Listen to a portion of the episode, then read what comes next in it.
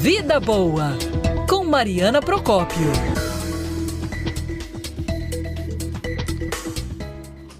Bom dia, Mariana Procópio. Bom dia, Mari. Bom dia, Fran. Bom dia, Mário. Bom dia a todos. Gente, a gente está no mês de outubro aí, que é o comemorado, comemorado não, né? Que marca o outubro rosa, que é o mês de conscientização do câncer de mama.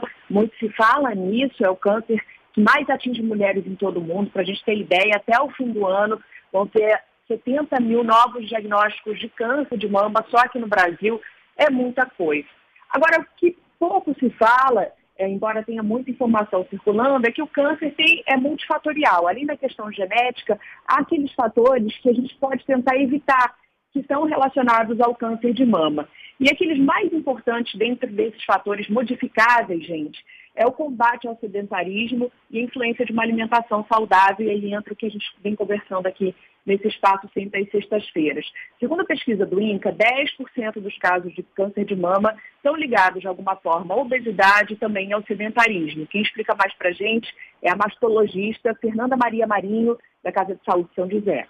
Porque nós sabemos que, através de todos os estudos que estão comprovando na literatura, uma alimentação balanceada, rica em fibras, verduras, legumes e pobre em gordura animal, ela é capaz de reduzir os riscos das mulheres desenvolverem câncer de mama, tanto por conta de combate ao sobrepeso, tanto por conta da natureza dos alimentos que estão sendo consumidos.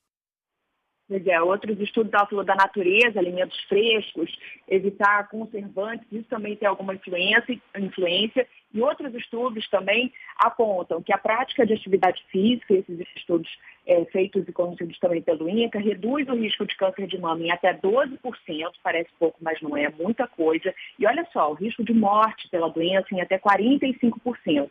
A mastologista Fernanda Maria Marinho também fala sobre isso. Um outro fator que é muito levado em consideração também é a atividade física. Mulheres que fazem atividade física regular de pelo menos 150 minutos semanais, elas têm um risco reduzido de desenvolver um câncer de mama, e aquelas que já tiveram a doença têm um risco reduzido de morrer pelo câncer de mama.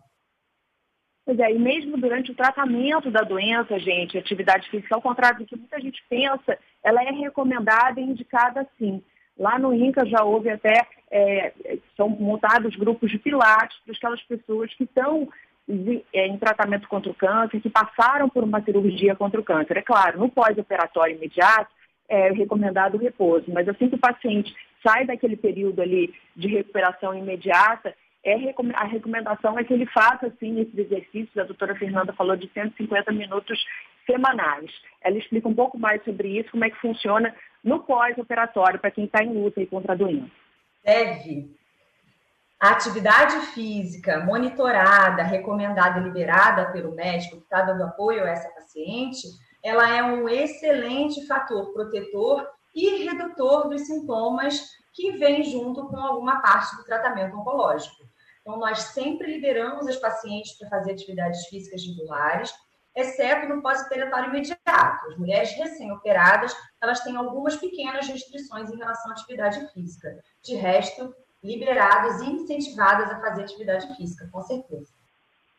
Pois é, monitorados é sempre melhor. Eu mesmo tive lá no INCA, conversei com algumas pacientes que estavam fazendo esse, é, sessões de pilates no pós-operatório e elas relataram redução da chamada fadiga oncológica, que é aquele cansaço, aquele mal-estar que geralmente está associada ao tratamento contra o câncer, uma redução significativa e até redução de sintomas como a depressão, que geralmente também tendem a vir junto com essa, com essa luta contra a doença.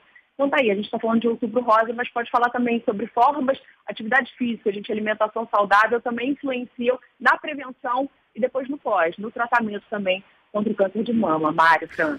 É, e é sempre bom ouvir a Marina é. Procopio com um especialista, né? Com uma pessoa que vai trazer aí esclarecimentos pra gente, muito bacana. Mari, teremos então na semana que vem, mudando de assunto, uma série especial aqui na rádio Band News FM sobre os 90 anos do Cristo Redentor. Dá uma palhinha aí pra gente. Não conta muito, não. Deixa, um, deixa a audiência no feriadão também, tá? Só uma palhinha.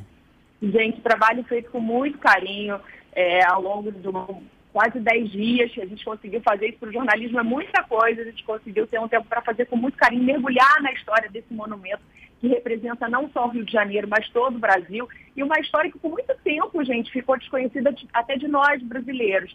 É, houve gente até, e vai se identificar, que foi ensinado na escola, muito se falou, que o Cristo Redentor era um presente dos franceses que veio é, aqui para o Brasil.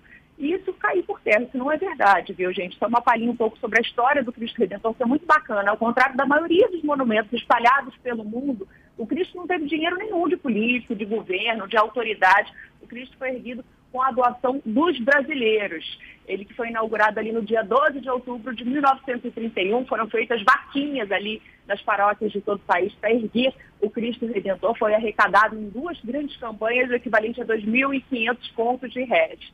Isso é três vezes menos do que custou só a reforma do Maracanã, para vocês terem ideia. A gente foi lá dentro, a gente mostrou como é que é dentro da estátua, que ninguém vê, ali no ombro da estátua, na mão da estátua, as saídas para manutenção também, e também na cabeça da estátua. Isso é um lugar quase inacessível. Muito pouca gente teve a oportunidade de ir. A gente teve, eu fui emocionante. A gente vai mostrar para vocês na tela da Band e vai relatar isso na Rádio Band News FM também. Estamos fechando essas matérias com muito carinho a partir da semana que vem no ar. Isso a Band mostra. A Mariana Procopio também aqui na Band News FM. Sorte é nossa. Nas né? nossas redes sociais, você vai acompanhar um pouco desses bastidores. Está muito maneiro, está bem legal. Mariana Procopio, estamos ansiosos para de, nos deliciar. Mariana num passeio pela história do Cristo, aluna aplicada do professor Milton Teixeira, né? Tá quase uma historiadora. Mari, um beijo para você e até a próxima. Beijo. Beijo, Mário. Beijo, Fran. Excelente fim de semana. Tchau, gente. Até a Tchau. próxima. Tchau,